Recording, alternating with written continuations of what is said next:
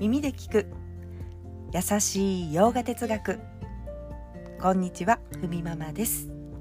新年明けましておめでとうございます。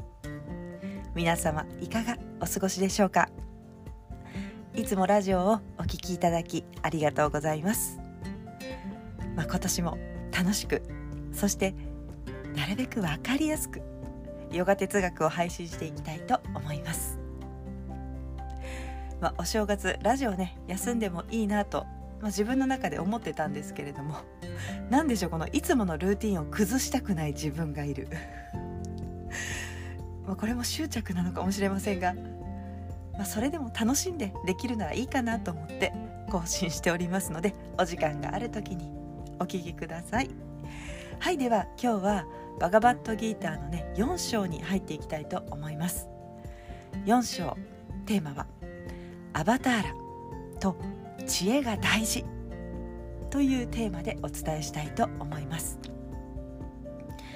4章は知恵によって輪廻から自由になりますよということが伝えられています。今日のお話は3つのテーマに分けました。まず1つ目アバターラについて。そして2つ目知恵によって行いから自由になること。そして3つ目知恵を得る方法と、まあ、メリットですね、まあ、知恵知恵を知るための方法もお伝えします。ということでまず1つ目アバターラについて、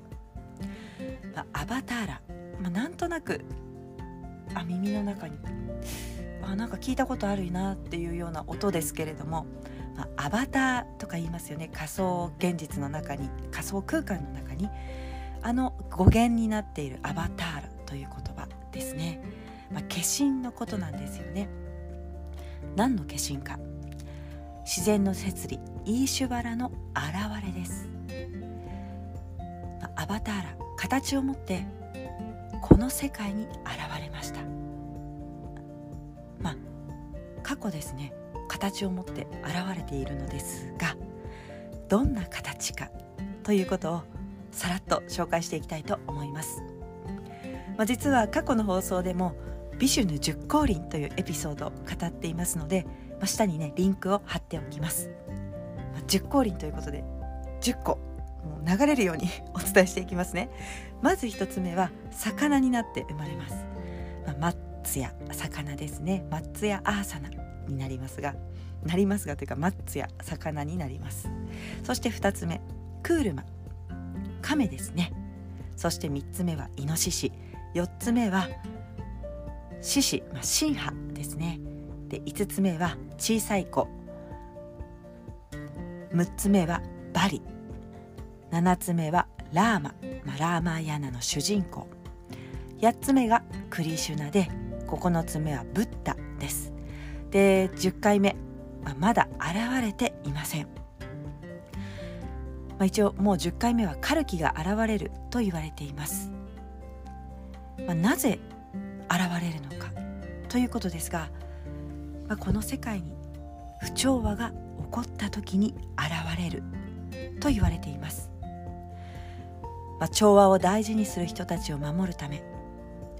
まあ、不調和に不調和の方向に行こう行こうとする、まあ、それに従うものを、まあ、滅するため。と言われています。そして2つ目知恵によって行いから自由になること、まあ、行いから自由になる方法があります。1つ目は、まあ、出家すること。サンニャーシになること。そして2つ目は知恵によって行いから自由になれますよ。と伝えています、まあ、バガバットギーターの主人公アルジュナは出家したら戦わなくていいと思ったので、まあ、サンニャーシになりたいと願うわけですね、まあ、クリシュナからはそれは違うよと言われるんですけれども、まあ、そして知恵、まあ、自分を知ることで行いから自由になれるんだからとも励まされるわけですね、まあ、そこにも教えがあります、まあ、本来の自分を理解しなさい。本来の自分というのをアートマーとそういう言葉で伝えられますがアートマを理解することですよと。アートマというのは、まあ、個の中にある普遍の存在のことを指しています。個というのはま個人ですね。それぞれの個の中にある存在。でブランマというのは世界に広がる普遍の存在。このブランマとアートマーは同じということを伝えているんです、まあ、ボンが一如とも言いますね。これを知ることで理解することで自由になれるんですよということを伝えています。そして3つ目。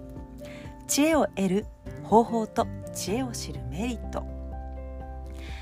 まあ、知恵を知るための方法儀式について語られます、まあ、儀式、まあ、ザ儀式というのを紹介すると、まあ、ごまを炊くですね、まあ、火を炊くことです、まあ、火を炊く時には、まあ、道具がありますよね。火をつけるための道具、まあ、それは最初にね燃料であったり木であったりするかもしれませんが、まあ、捧げる道具です。そしてそこには火をさらにこう大きくするための捧げるものがありますね、まあ、それは食べ物だったりとかオイルとか、まあ、高級なオイルとかも火にくべていくわけです、まあ、そのためのね火が燃料として燃えていくその火。そして捧げ物をする捧げる人。これは全て一つの存在から生じた現象ですよと言います。